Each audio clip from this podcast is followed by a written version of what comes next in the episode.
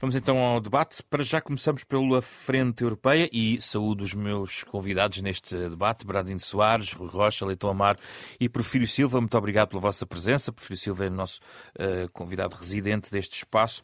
Vamos começar por um enquadramento europeu antes do debate do Estado da Nação, porque nos interessa também olhar para a Frente Europeia. Vamos ter uma previsível nova subida das taxas do Banco Central Europeu. Uh, Bernardino Soares, começo uh, por si. 50 pontos base poderá ser esta a perspectiva de uma subida além daquilo que os uh, analistas eventualmente poderiam prever no início. A verdade é que se tem discutido muito o papel do Banco Central Europeu na atual conjuntura económica europeia, abraços com esta escalada da inflação e os efeitos económicos também deste uh, conflito na Ucrânia. Como é que avalia o trabalho do BCE e do ponto de vista das autoridades europeias em matéria económica, Bernardino Soares? Boa tarde, obrigado pelo convite. Eh, eu julgo que o BCE tem um problema de origem que é ter como objetivo central o controle da inflação eh, de uma forma até desvalorizadora daquilo que é necessária coesão económica e social que em tempos esteve prevista nos tratados eh, da União Europeia. E neste caso, do que se trata é de aplicar essa receita, que, enfim, que é defendida por economistas mais liberais e neoliberais, que é de que à inflação se responde com a recessão. E a recessão obtém-se por várias vias. Uma delas é aumentando as taxas de juro, diminuindo a disponibilidade do financiamento para a economia. O problema é que este aumento das taxas de juro não custa o mesmo a todos. É muito mais penalizador para um país como Portugal, que tem uma economia mais periférica e que não se preparou ainda para enfrentar a competição a nível europeu e mundial, e menos penalizadores para os países mais desenvolvidos. Mesmo dentro do nosso país, quem vai pagar mais este aumento das taxas de juro são as empresas que estão ainda bastante endividadas no nosso país, eh, porque não têm capitais próprios em muitos casos, e são as famílias, em particular aquelas que recorrem ao crédito à habitação como forma de terem habitação própria e que vão sofrer também com este aumento das taxas de juro que vai penalizar as suas prestações mensais. Rui Rocha, o Banco Central Europeu tinha sinalizado duas subidas, ehm, mas agora aparenta prever uma subida superior superior eh, em, em termos de pontos base. Significa que o BCE está a navegar à vista? Bom, o, BCE tem um problema entre mãos, porque uh, aquilo que seria uh, uma política de tentativa de controle da inflação por via da subida de juros tem uma consequência que é uma consequência óbvia. países como Portugal, que não se prepararam ao longo destes anos para ter uma economia mais saudável e, uma política de crescimento aplicada no país, têm agora muitas dificuldades. Temos um Estado endividado, sabemos, temos particulares e empresas também endividadas devido a décadas de estagnação em que não foi possível promover uh, crescimento económico. E, portanto, o BCE depara-se com um problema que é precisamente este. Por um lado, uh, uma tentativa de controle de inflação por via uh, de aumento de taxas de juros, mas, por outro lado, também as consequências que isso tem para economias mais frágeis, como é o caso da portuguesa.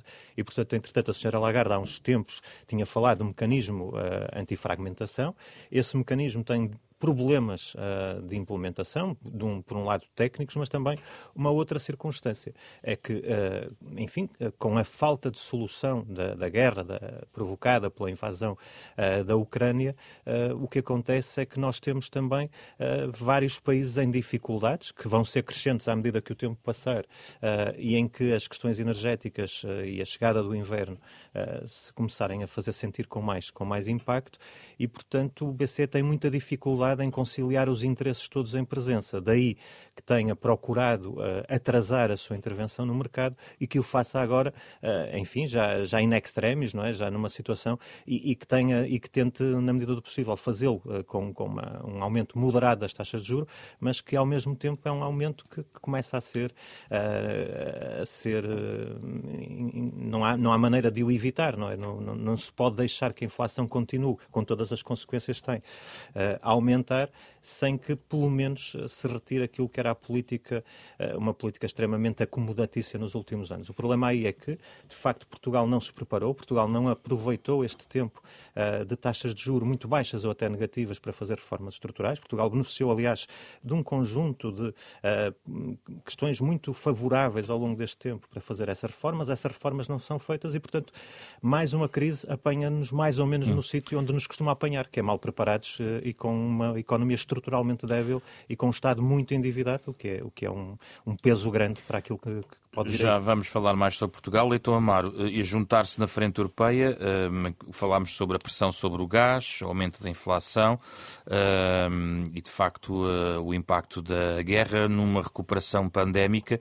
A frente europeia não é propriamente um vento de feição para países periféricos.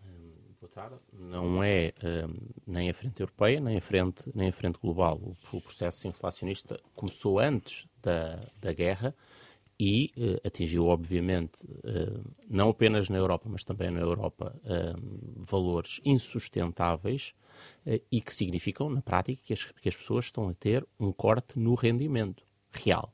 Aquilo que cada pessoa pode comprar quando vai ao supermercado, a uma mercearia, uma loja, os combustíveis, uma bomba de gasolina, o que seja, é cada vez menos. E por isso as pessoas precisam mesmo que o combate à inflação, que o controle da inflação seja uma prioridade política. Não é uma questão de, de, de teoria, que também há muita teoria a fundamental. E já agora, um, os tratados permitem ao BCE, como noutros bancos centrais com outro enquadramento, que haja uma ponderação de vários interesses e que se atenda à coesão. E a verdade é que o BCE tem procurado, nos, na última década, ter um, uma política monetária que até era bastante uh, estimuladora do, do, do crescimento económico e da coesão. Agora, nós precisamos mesmo que a inflação seja controlada. Ponto 1. Um. Precisamos ainda mais na Europa neste momento porque o, o, o valor do euro está a cair e ao cair isso implica que a inflação importada seja ainda maior. Portanto, nós precisamos que isso seja controlado. Precisamos que haja algum cuidado e que haja cuidado real com os países periféricos em geral e o BCE tem demonstrado isso primeiro através do que se chama uma orientação comunicativa que tem tido algum, algum efeito já, só o mero anúncio desse, deste instrumento antifragmentação e da flexibilidade no, na política de compras já permitiu controlar o aumento dos spreads, dos, dos, dos, um, dos juros dos países periféricos, mas é preciso conhecer essa, esse instrumento antifragmentação que estará para breve, com certeza, e tem algumas complexidades, eu diria até sobretudo jurídicas. Mas Aquilo que nos interessa enquanto portugueses, sabendo que o BCE está de facto a procurar fazer este equilíbrio, e é dos bancos centrais, tirando o japonês, o Banco Central no mundo que está a retardar mais o aumento de juros. Um, e o, o, Japão vive uma situação completamente diferente, com uma inflação mais baixa, mas o que nós nos interessa dizer enquanto portugueses é isto. Se já temos, como tivemos na última década, alguma assistência grande da parte do BCE, e o efeito orçamental da poupança de juros foi enorme e, se quiser, uma grande vantagem dada aos governos portugueses nos últimos 5 uh, ou 6 anos que puderam gastar mais por causa disto. Agora, estamos ou não estamos preparados e fizemos o nosso trabalho de casa, tendo uma dívida pública mais baixa e as famílias tendo rendimentos maiores para suportar este agravamento? Claro que não. E a verdade, eu sou o terceiro, pessoa aqui a intervir, de partidos diferentes, um, a dizer, com orientações ideológicas bem diferentes, a dizer em Portugal não estamos preparados e nós temos que deixar de olhar para fora e apontar o dedo aos outros. Mas já vamos falar da situação portuguesa. Prefiro Silva, a Frente Europeia, que temos debatido aqui também a questão do BCE. Isto significa que em Frankfurt uh, olham com mais atenção uh, os passos que estão a ser dados, por exemplo, do lado americano, em relação à resposta uh, dos bancos centrais? Boa tarde a todos e também àqueles que nos ouvem.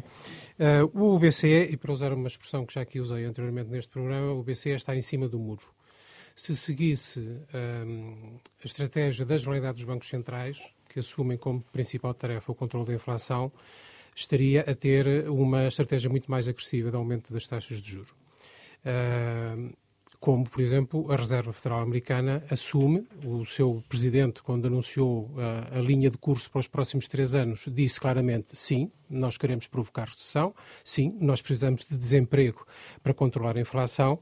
Uh, felizmente, Uh, isso não é possível ser feito dessa maneira no contexto europeu, porque apesar de também para o BCE a sua principal missão uh, ser uh, controlar a inflação, há um conjunto de exigências sociais e, e, políticas no contexto da União Europeia que não lhe permitem ter apenas em conta esse, esse objetivo.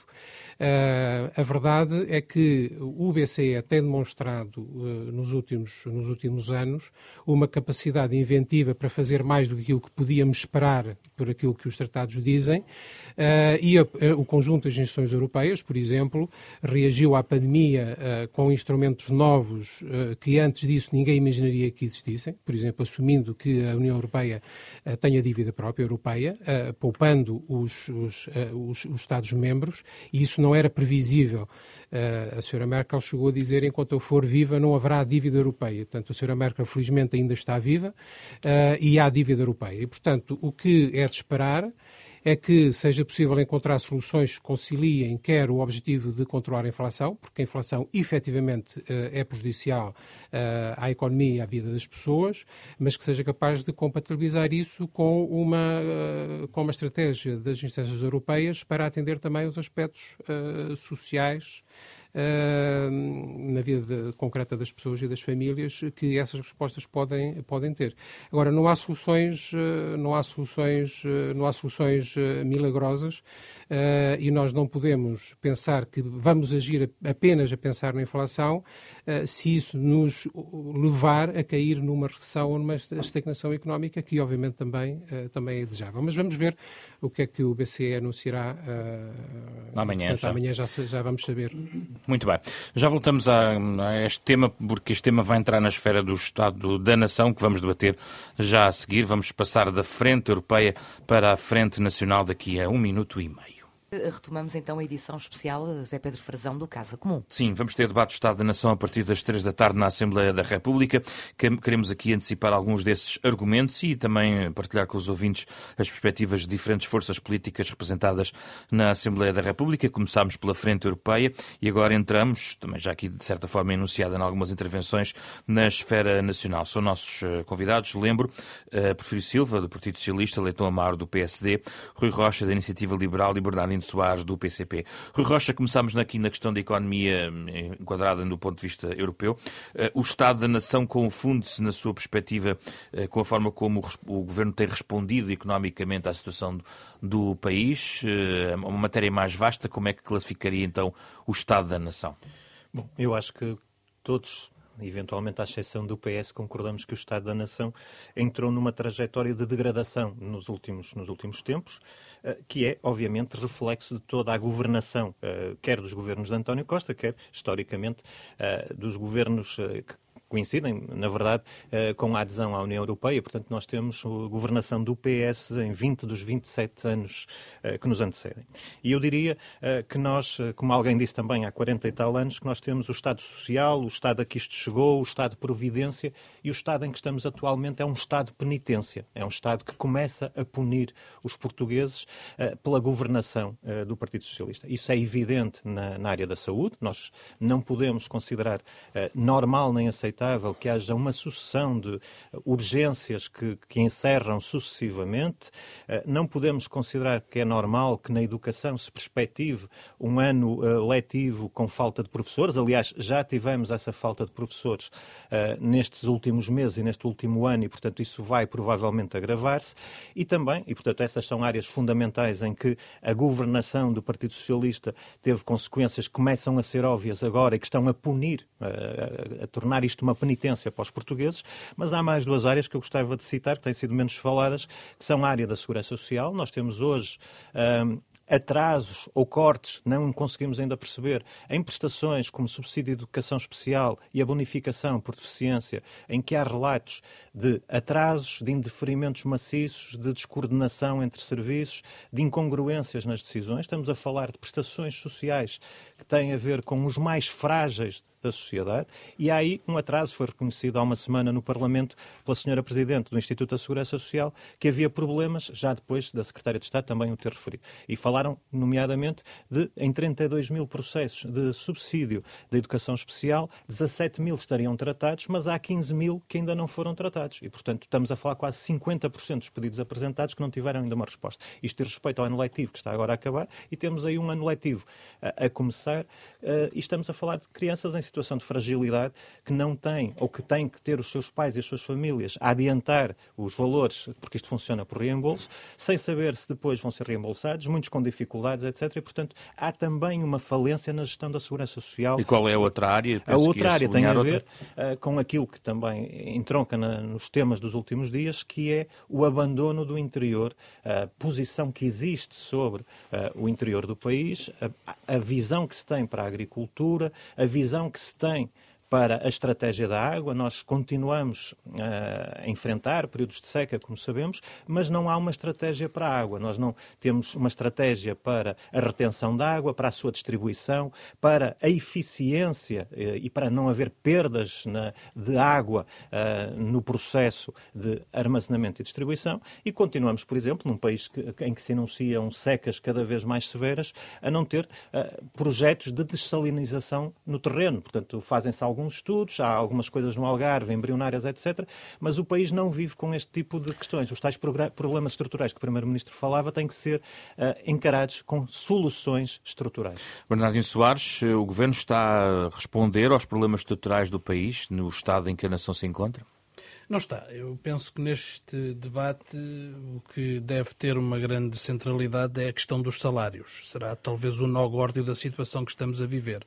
Em primeiro lugar, porque há uma desigualdade muito grande na distribuição do rendimento criado, da riqueza criada no nosso país.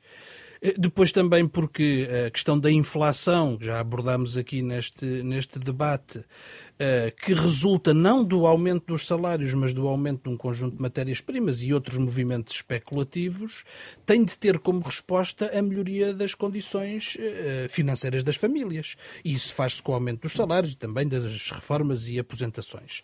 Eh, e escusam de dizer, como alguns têm vindo a dizer, designadamente o governo, que isso vai criar uma, uma espiral inflacionista. Espiral inflacionista é o que nós temos agora e não tem nada a ver com os salários. Portanto, é preciso garantir que há para as famílias uma melhoria das, dos seus rendimentos para fazerem face, pelo menos a uma parte, do aumento. E qual é o principal instrumento que o Governo tem ao seu dispor para isso? Tem dois no plano da, do, do, emprego público, aumentar os salários da administração pública de forma, no mínimo, digna e pelo menos no valor previsto da inflação e não aquilo que, que aconteceu. Isso arrastará ano. o privado, é isso? Isso tem uma influência no privado, mas no privado o que é preciso é intervir na legislação laboral, porque no tempo da Troika foram tomadas uma série de decisões na legislação laboral que prejudicam na, na força negocial o lado dos trabalhadores. A questão da caducidade da contratação coletiva, do princípio do tratamento mais favorável e um conjunto de outros mecanismos que, ao serem fragilizados para o lado do trabalhador, levam a que nas negociações a, a, a pressão possível para o aumento do salário no setor privado seja também eh, inferior. E o outro instrumento será a carga fiscal? Não, não, penso que pode haver acertos. É preciso ainda diminuir uh, a carga fiscal sobre quem trabalha esse ponto é importante, eh, eh, mas é preciso aumentar os salários, não basta diminuir a carga fiscal, porque isso não será suficiente. Depois, nós continuamos a ter um, um país de baixos salários. Mais de um quarto dos trabalhadores ganham o salário mínimo, 40% dos jovens ganham o salário mínimo eh, no setor privado e três quartos dos trabalhadores portugueses ganham menos de mil euros. E isto é que não pode continuar, quer por razões sociais e de justiça social, quer por razões económicas, porque o que se provou nos últimos anos foi que o aumento do rendimento disponível das famílias foi um indutor de crescimento económico e é disso também que precisamos. Numa economia que está muito eh, condicionada pela opção do governo em não aumentar o investimento público uh, e em não aumentar os rendimentos das pessoas, porque quer cumprir critérios brutalmente uh, uh, restritivos monetaristas ligados ao euro, à moeda única, e isso é também um problema que se tem mantido ao longo destes anos. As últimas duas décadas foram as piores duas décadas de crescimento económico para Portugal e também para a Europa desde que começou a moeda única. A moeda única, tal como o aumento das taxas de juros pelo BCE, não custa o mesmo a toda a gente. E foi muito penalizadora para a economia portuguesa e continua a ser um elemento de uh, uh, dificuldade para as nossas empresas, para o nosso desenvolvimento económico. Portanto, aumentar os salários, melhorar o investimento público, que isto também é indutor do crescimento económico e eh, não é propor um descalabro orçamental, mas é possível aproveitar margens orçamentais, mesmo dentro dos critérios estritos da União Europeia, para fazer melhor. E é este o momento de o fazer e o Governo não está a querer fazer. Leitão Amaro, que, o que é que está na mão do Governo já por exemplo, eventualmente sinalizar algumas mudanças, alguma outra política a partir do orçamento já planear a partir de outubro para 2023? Infelizmente, há, há, há, muito pouca esperança que este governo seja capaz de, de, fazer algo diferente. Eh, é um governo que, que, a maioria tem três meses, tem sete anos e que, na verdade, corresponde genericamente a 20 anos, às tais duas décadas de socialismo. Um, o estado uh, da nação hoje é um estado que eu diria de empobrecimento. Estamos a empobrecer enquanto país, os portugueses estão a empobrecer relativamente aos outros, os portugueses estão a empobrecer em termos reais, individualmente, e o Estado está a ficar mais fraco e mais pobre na forma como consegue assistir. Indo a cada um desses pontos, Portugal está a ficar para trás, está a ficar na cauda da Europa. Todos os países com que nos comparamos, com riquezas parecidas com as nossas e rendimentos, estão a crescer muito mais. Só para ver, desde 2016, Portugal cresceu acumuladamente até ao final do ano passado 7%. A média dos países da coesão cresceram 18%. A Roménia, por exemplo, cerca de 24%. Crescem muito mais e por isso os portugueses significa que cada português e o país no seu todo está a ficar mais pobre comparado com os outros. Isto é uma tristeza, olharmos para a nossa situação e vermos como estamos a ficar para trás às mãos desta governação socialista. Mas hoje estamos a sofrer com um empobrecimento individual. Aquela inflação de que falámos há pouco, o aumento de preços, significa que, por exemplo, pensionistas chegam ao final do ano e estão a perder o correspondente a um mês de pensão. Que não conseguem comprar. Uma perda real de rendimento. Mas o governo tem anunciado aumento das pensões. Não, não. O governo disse que há uma lei há mais de uma década, há quase duas décadas, duas décadas vigente, que obriga a que haja uma atualização de pensões no próximo ano. Só que os portugueses e os pensionistas, as pessoas mais velhas, têm que comer, beber, tomar medicamentos este ano, não é só em janeiro do próximo ano. E nessa altura, e veja esta imoralidade, ou se quiser, esta insensibilidade social.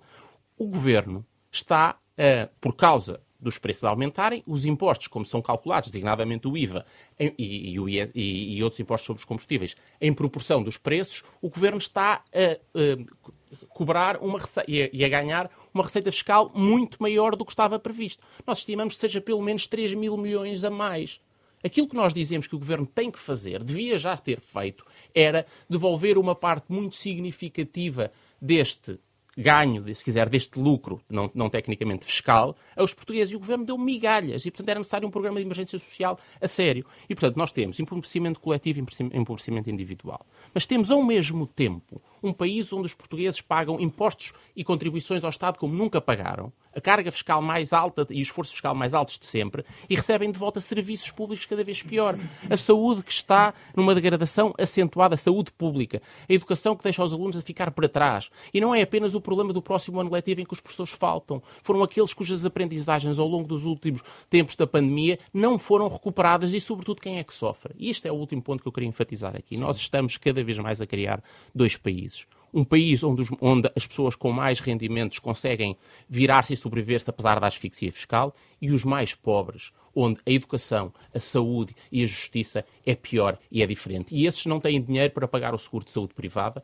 não, a, a, o colégio privado ou as explicações para os filhos. E esses estão condenados a serem as, as principais vítimas deste socialismo. Estamos aqui com os vossos argumentos. Eh, vou ouvir agora o Prefiro Silva do PS e a seguir podemos abrir aqui para outras perspectivas. Peçam a quando também que, que introduzam esses eh, novos uh, temas ou manter também, tendo em conta aquilo que está a ser dito aqui uh, e, sobretudo, Porfírio Silva, aqui um conjunto de questões levantadas pelos partidos da oposição em matéria, sobretudo, económica, a questão dos salários, tem sido também uma preocupação no debate público nos últimos meses em Portugal. Aliás, também já aqui debatemos esse tema. Muito bem. Uh, evidentemente que a vida não está fácil para os portugueses, não está fácil para os portugueses, não está fácil para os espanhóis, não está fácil para os franceses, para os ingleses, não está fácil para ninguém na Europa. Talvez para meia dúzia de, dos mais ricos esteja, esteja fácil, mas em geral não está fácil para ninguém. Este discurso que procura fazer esquecer que nós atravessamos todos dois anos e tal de uma crise de saúde pública sem precedentes nas nossas vidas que isso teve um efeito brutal no esforço que os servidores públicos fizeram para responder às populações e sobre os serviços públicos, que uh, se fala do, do, do stress do Serviço Nacional de Saúde sem pensar no que isso significou de esforço brutal para os profissionais do Serviço eh, Nacional de Saúde. Quando alguém se permite falar das perdas de aprendizagem dos últimos anos sem, sem, sem lembrar porque é que isso aconteceu e em que condições é que isso aconteceu, apesar do esforço brutal dos professores e de outros profissionais da educação. Quem esquece que, em cima dos efeitos da pandemia, que já tinha começado a desorganizar a economia mundial, designadamente por causa dos efeitos das longas cadeias de abastecimento que deixaram de ser possíveis e foram e, e, e, não, e, não, e não puderam e não podem ser reorganizadas de um dia para o outro. Que em cima desse efeito Veio uma guerra na Europa que torna tudo muito mais complicado. É extraordinariamente espantoso que alguém possa falar disto tudo esquecendo esses dois fatores.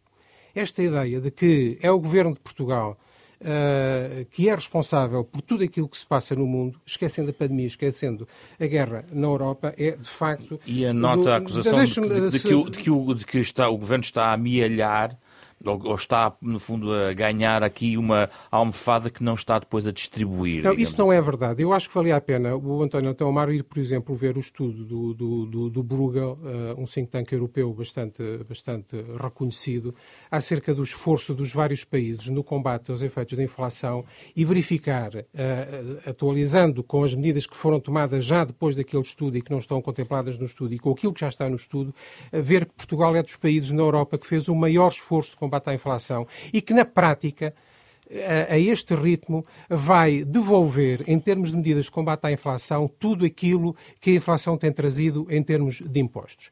Mas uh, esta, esta ideia, este miserabilismo, esta ideia de, na prática, ver Portugal como se Portugal estivesse fora do mundo, como se nós fôssemos uma espécie de Albânia no século XXI, que, pudesse, que pudéssemos olhar para o país como se não tivesse nada a ver com o resto do mundo, é de facto extraordinária. Uh, por um lado, é o, o, o Bernardino Soares uh, achando que uh, não faz mal nenhum se nós desequilibrarmos as contas públicas, esquecendo que o que nós pagarmos a mais em juros vai ser comido naquilo que nós podemos gastar em despesas sociais. Esquecendo que nós voltamos a ter, em 2022, o maior crescimento na União Europeia e na zona, e na zona euro. Somos o único país que vai crescer acima dos 6%. Do, do, dos 6% é, o, o, crescimento vai abrandar na Europa no próximo ano em todos os países. Nós continuaremos, continuaremos, pelas segundas previsões da Comissão Europeia, a crescer acima da média, da média europeia. Nós continuamos a ser um dos países que, não, não só na Europa, mas também no mundo, mais atrai investimento estrangeiro. Nós estamos agora, ainda há pouco tempo, estive lá a visitar o Data Center Global, que está ali em Sines, uh, uh, ligado à, à, oferta de eletricidade verde, ligado à amarração de cabos uh, transatlânticos. Portanto, não há razão nesta ideia de que... Há razão, há razão, há razão e nós sabermos que a vida está difícil para as pessoas e que o mundo está difícil está, está difícil, mas uh, e, e, sabermos também que, obviamente, há nos serviços públicos, especialmente na saúde e na educação, uh, esforços que é preciso acentuar, não só no sentido do reforço do investimento e no reforço pessoal que já tem sido feito, mas também em melhorias da organização, como aqui já falamos anteriormente, nunca neguei isso. Agora, uma coisa é nós procurarmos entendermos acerca de quais são as modificações que, é, que precisamos de fazer para continuarmos a responder e para respondermos melhor. Outra coisa é uma espécie de miserabilismo uh, de quem fala como se estivesse sentado no sofá, ignorando o esforço não só do governo, mas de todos os servidores públicos públicos, todos os trabalhadores, todas as empresas e todas as pessoas para resistirem a esta enorme pressão que temos tido nos últimos Rui Rocha, anos. Então. É miserabilismo? Ora bem, uh, não, não é miserabilismo. Nós temos que registrar estes, estes momentos em que o Porfírio Silva dispara da realidade, não é? E vai por aí fora. Mas eu gostava de recordar, uh, muito, muito concretamente, que Portugal tem 40% de pobreza antes de transferências sociais e que mantém 20% de pobreza depois de transferências sociais. Estes números melhoram ligeiramente uh, em ciclos económicos favoráveis, pioram quando os ciclos económicos são desfavoráveis, mas isto é uma chaga que acompanha Portugal há muito tempo e há demasiados anos. E, portanto, isto não é miserabilismo, é olhar para a realidade e ver como ela é. Eu acho que ninguém pode ficar satisfeito uh, num país em que 40% dos, dos, portugueses são pobres antes de transferências sociais. Acho que isso é que é miserável. E, portanto, ter um discurso desfasado da realidade uh, perante números assustadores como este, que são uh, repetitivos, que se prolongam no tempo, isso sim me parece disparar completamente da realidade. E depois há aqui um conjunto de circunstâncias. É verdade que Portugal, neste momento, tem uma previsão de crescimento económico para 2022 eh, que vai crescer 6 e alguma coisa por cento, portanto, um crescimento eh, dos mais ou mais, eh, o país com maior crescimento este ano. Mas de onde é que nós vimos? É que nós não podemos estar fora da realidade em 2022 e estar dentro da realidade em 2021 e 2020. A nossa realidade é que Portugal foi um dos países que teve um impacto brutal e que mais perdeu crescimento económico nos, nos anos Filho da pandemia. Silva estava a argumentar exatamente com o impacto da pandemia claro. num quadro do país. Sim, mas o ponto é este, é que nós crescemos tanto, diminuímos tanto o nosso PIB durante a pandemia que é normal que agora na homóloga tenhamos um crescimento. O ponto não é esse. O ponto é que, quando comparamos com outros países, de facto, Portugal não está a ficar mais rico, está a ficar mais pobre, está sucessivamente a ser ultrapassado. Uh, e, portanto, esse é um problema fundamental uh, das políticas que temos. Eu vou citar, não vou citar nem liberais, nem neoliberais, nem ultraliberais. Vou citar duas pessoas que uh, têm filiação no Partido Socialista. Francisco Assis. O problema do país é o crescimento. Temos que ter políticas de crescimento. Elisa Ferreira, o problema do país é a estagnação, apesar dos milhões que entraram em Portugal nos últimos anos. São dois socialistas que têm, pelo menos, a, a capacidade de ler a realidade e de fazer uma análise fria e real daquilo que, que estamos, que estamos Bernardino a Soares, e o miserabilismo que falava Porfírio Silva tem cabimento, na sua perspectiva, na análise que é feita? Não, não me parece que essa acusação seja justa. Aliás, há uma contradição entre dizer que há um enorme crescimento económico acima dos outros países da União Europeia e não se tomar nenhuma medida para aumentar os salários. Há uma contradição entre dizer-se que é preciso valorizar os serviços públicos, e eu estou de acordo com isso, mas depois aplicar aumentos aos trabalhadores da administração pública que são, em tudo, desvalorizadores dos serviços públicos. E isso na saúde é particularmente evidente. O governo está, com a sua inércia destrutiva, a criar condições para entregar uma parte significativa da prestação dos cuidados de saúde à população ao setor privado. Isso vai ser pior para as pessoas e vai ser mais caro para o Estado, porque isso está demonstrado. Que sinais é que países. tem disso? É porque não toma as medidas necessárias para regenerar o Serviço Nacional de Saúde. Nós hoje percebemos todos que é preciso criar, se querem usar uma palavra uh, da economia, competitividade na atração do serviço, na atratividade do Serviço Nacional de Saúde. E como é que isso se faz? Aumentando os salários dos trabalhadores da saúde e criando-lhes a perspectiva de que vão ter uma progressão na carreira. Hoje, um médico altamente especializado chega aos 40 anos e não tem perspectiva de mais progressão na carreira. E, portanto, é um alvo fácil para quem lhe pagar mais no setor privado, porventura até com menos carga de trabalho, com menos responsabilidades e eh, com eh, condições organizativas melhores. E, portanto, o que é que nós precisamos de fazer? Melhor organização? Com certeza que sim. E este governo não tem trabalhado nesse sentido. Mas precisamos de criar condições na saúde, como noutros serviços públicos, para que eles sejam atrativos para os profissionais. E isso o governo não está a querer fazer. Não vale a pena depois chorar lágrimas de crocodilo, fazer uh, discursos muito uh, uh, enfáticos de defesa do Serviço Nacional de Saúde. Depois faltam as medidas concretas e as medidas concretas são estas. Por exemplo, investimento em equipamentos. Hoje há um conjunto de hospitais públicos que não não têm ressonâncias magnéticas, que não têm taques em número suficiente, porque não há dinheiro para os comprar. E, no entanto, pagam mais a pagar esse serviço a, a prestadores privados, porque o serviço é necessário, do que aquilo que custa comprar esse Isso remete a uma opção ideológica do governo? É, o governo não quer investimento, nem na saúde, nem em lado nenhum, em número suficiente, e depois paga mais caro eh, e cria mais dificuldades às pessoas e aos serviços públicos. E esse, esse é que é o problema do nosso país. Sem melhores salários, também na administração pública e em particular na administração pública,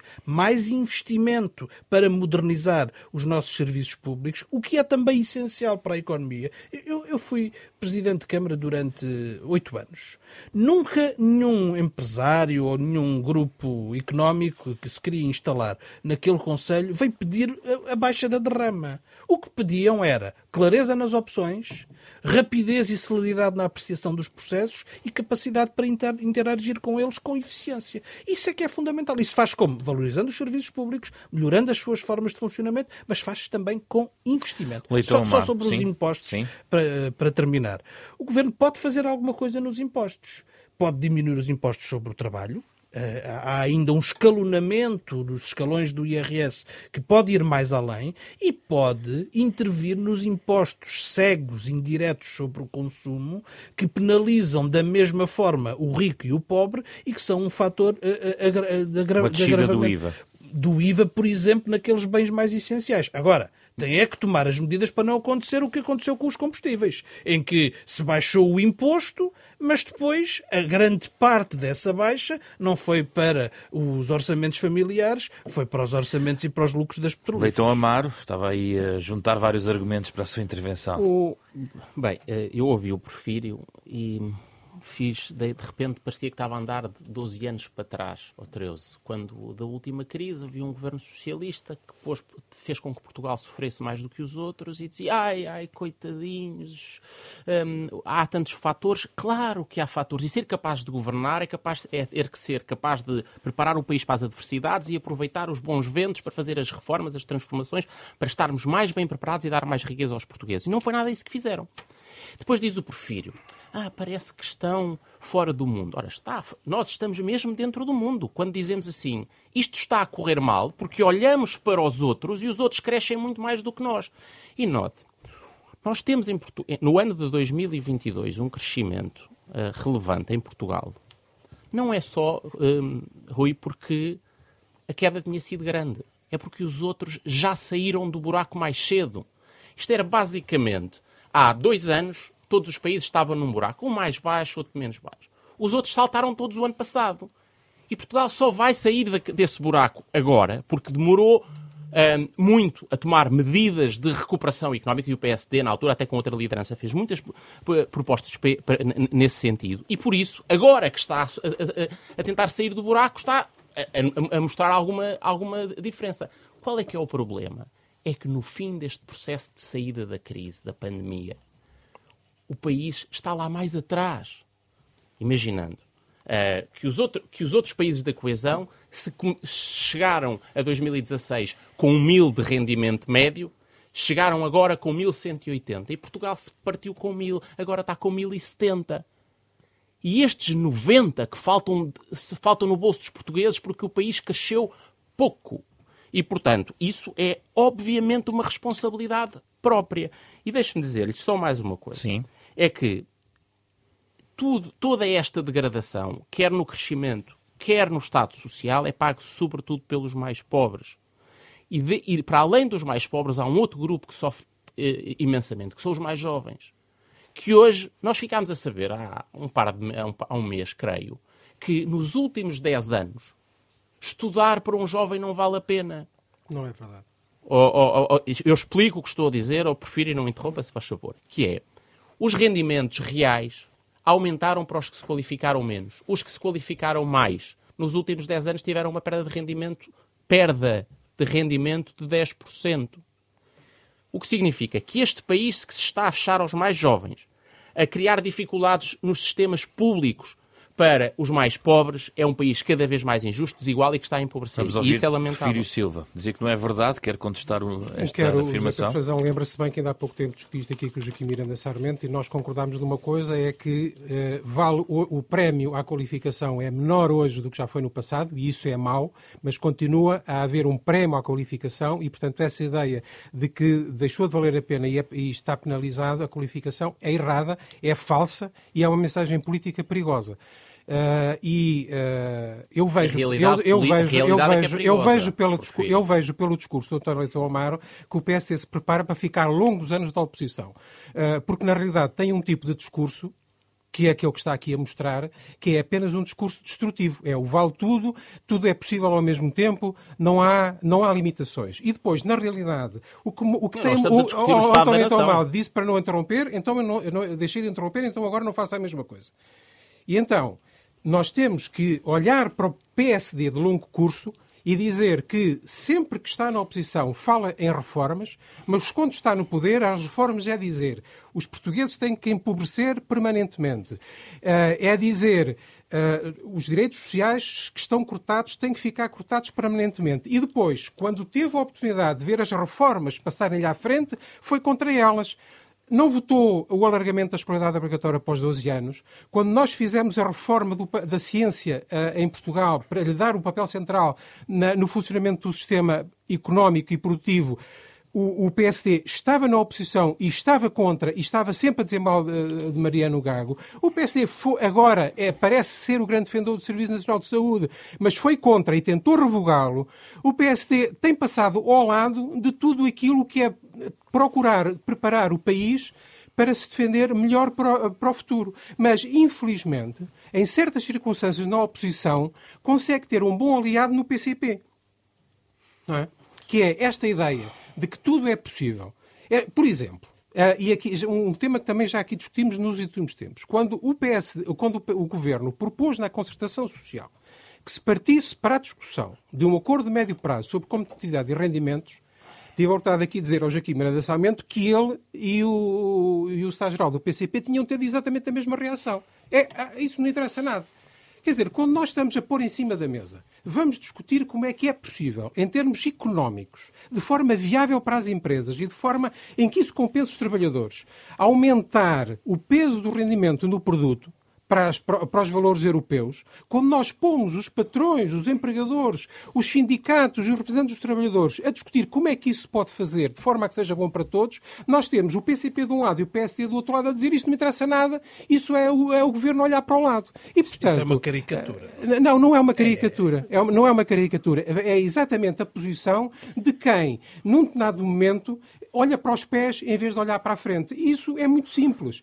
A descentralização, uma reforma essencial, difícil, mas essencial, para que o país funcione melhor e para que o Estado seja mais democrático. O PSD assinou, agora tem feito tudo aquilo que é possível para, uh, uh, para dificultar. As agendas mobilizadoras, uma forma de, de pôr ciência, tecnologia, empresas a trabalhar para desenvolvimento concertado de vários, de vários setores. Posição do PSD a subir para o lado agenda do trabalho digno e da valorização dos jovens uh, no mercado de trabalho. O, o, uh, uma certa direita e uma certa esquerda a desvalorizar. A reforma da lei das ordens e das, e das associações profissionais para tirar bloqueios corporativos que existem que tem um em associações. Grande não, mas, não, mas é. Palavra, não, não, não. Palavras que não saem, infelizmente, que não saem do, que não saem do papel. Então, e isso, isso é preocupante. Era não, para, eu ouviu, posso? Não, ouviu, não, interrompeu. Não. José Pedro Frazão, deixa-me deixa, deixa Tem, terminar. Temos que ir para a última ronda. Deixa-me terminar, por favor. E é uh, o discurso radical de quem, e eu percebo, e até apoio, tem que tirar eleitorado à extrema-direita, eu até percebo. Agora, o PSD tem que ser capaz de ter um discurso radical para tirar eleitorado à extrema-direita, mas ao Tem mesmo tempo agora. ter uma via de racionalidade e uma via de compromisso com o país para poder trabalhar para o futuro. Tem que ouvir agora o Rui Rocha e agora a ronda é muito mais rápida. Rui Rocha eu gostava de salientar uma coisa que é, começa a ser muito cansativo, uh, e eu presumo que isso seja cansativo mesmo para todos os portugueses, uh, esta uh, passagem constante de culpas entre o PS e o PSD. Passam a vida nisto. O que é que fizeste há 5 anos? O que é que fizeste há 10? O que é que fizeste há 15? É nós, temos, nós temos que virar para a frente e temos que ter soluções. E eu gostava de falar aqui da solução que nós temos proposto, e já o fizemos no Orçamento de Estado. Havia basicamente três blocos uh, de propostas no Orçamento de Estado para 2022. Havia aqueles que queriam uh, e que propuseram um aumento da função pública, isso é verdade para o PSD e é verdade para o PCP, portanto foram propostas em orçamento. Havia o bloco do PS escudado na ideia de que estávamos a falar de uma inflação na altura temporária, portanto não faria sentido fazer nenhum tipo de alteração substancial e, portanto, uh, o PS não, não foi por aí e nós propusemos já na altura, e nesse caso ficamos, ficamos sozinhos com essa proposta, Socialista, uma diminuição do peso do IRS, nomeadamente para quem tinha salários mais baixos, entenda-se salários até 1.500 euros. Nós estamos agora perante uma situação em que as receitas fiscais já são mais ou menos previsíveis até final do ano. No Orçamento de Estado estavam os tais 3 mil milhões que o, que o Leitão Amar fala, correspondente a um aumento de 6%. os últimos dados apontam já para um aumento... E com isso é possível fazer o quê?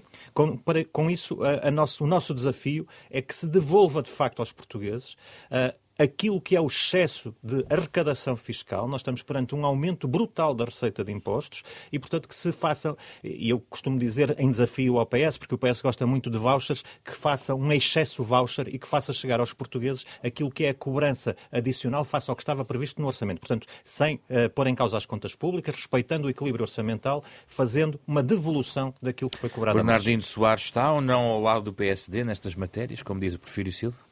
Não, o que há é uma ampla área de convergência nos nas últimas décadas entre o PS e o PSD, umas vezes um no governo outro na oposição. Se falarmos de privatizações, de desvalorização laboral, de, eh, de uh, penalização dos trabalhadores em vários aspectos, há um grande e forte entendimento entre o PS e o PSD desde sempre, apesar de depois haver as divergências normais quando um está na oposição e outro está no governo.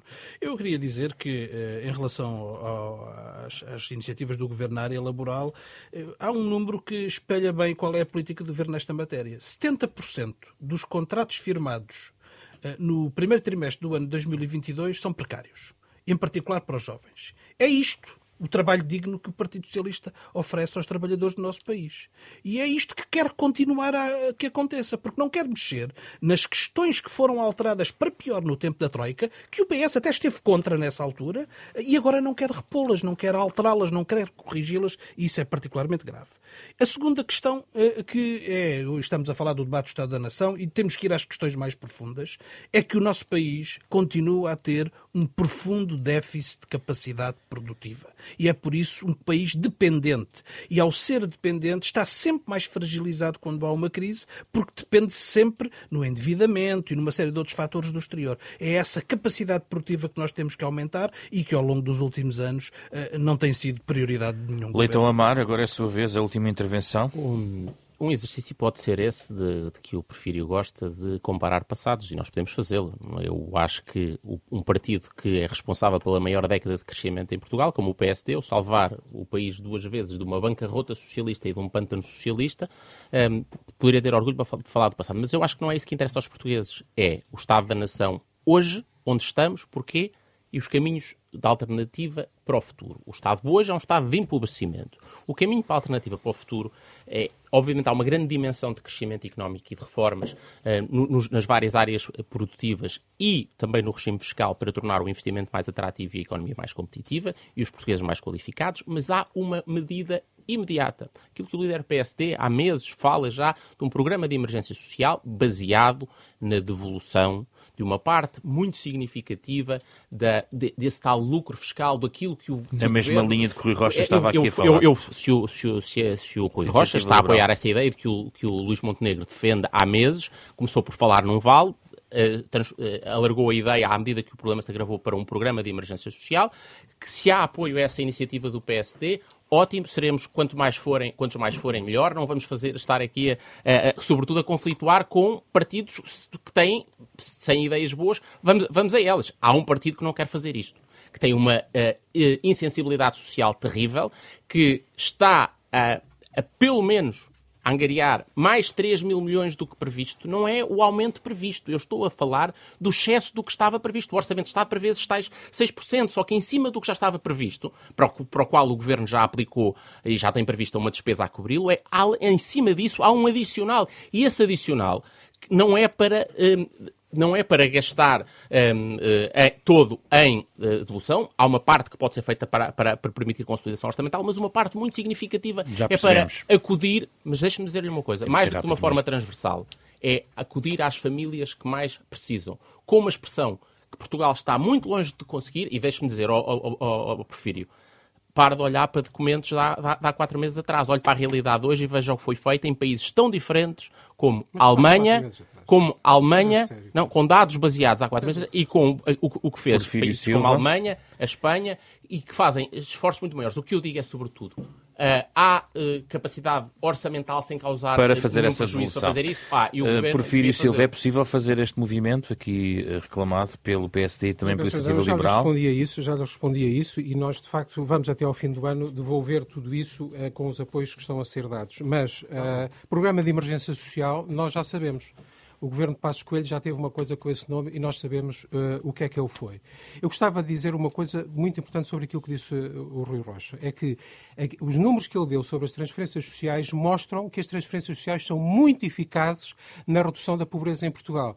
E, portanto, parem de pedir para nós cortarmos nas transferências sociais, mas, mas, parem mas não, de ser contraditórios não, com o vosso próprio discurso. Não, não, não. Não, não, não, não, encontra, vale a pena, não encontra uma única vale circunstância vale em que a iniciativa liberal tenha posto em, causa nenhuma nenhuma transferência social. Não vale a pena. Isso é um, não vale a, é um discurso não, demagógico. Não, vale Agora só Porfírio Silva, temos que fechar o programa. Não vale a pena. Uh, os portugueses percebem que quem só está na perspectiva da crítica e da destruição não, não, não, não, não está em condições de resolver os problemas dos portugueses. propostas, comentas, o nosso é programa de emergência Só social. entre, o, o, o, Litão Maro, a sua estratégia sempre não, é não deixar falar Já não vamos ter muito tempo. Falar. Entre outubro e de junho, a carga fiscal sobre os combustíveis já baixou 18 pontos percentuais. Foi bom com, as medidas, com as medidas que foram tomadas, no, em cada depósito de 50 litros, de uh, os portugueses pagaram menos 16 euros no caso da gasolina, da, da gasolina e menos 14 e euros quanto é que aumentou a margem de lucro das petrolíferas? Nos, só, nos, só, nos, primeiros 15 dias. Quanto é e agora para si, já que, está, já que me está a interromper também, agora para si, que estão sempre contra a União Europeia e contra as nossas negociações com a União Europeia, só nos primeiros 15 dias de aplicação do mecanismo ibérico, que o Sr. Melanchon disse que era Portugal e a Espanha a desobedinar à Comissão Europeia, mas não era. Foi algo que nós quisemos negociar para termos uma solução extraordinária. Só nos primeiros 15 dias,